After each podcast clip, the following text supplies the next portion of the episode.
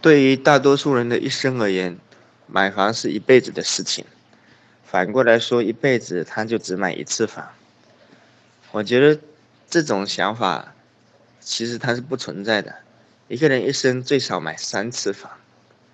如果抱着一生只买一次房的这种想法，往往会对买房要求非常的完美，要求能够符合所有阶段的生活需求、品质。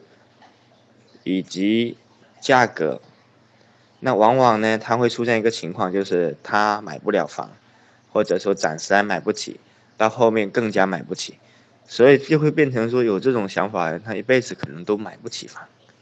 那我认为，你应该把你的目标切割，然后呢，先买你的第一套房，也许是最小的房子，先上车再说。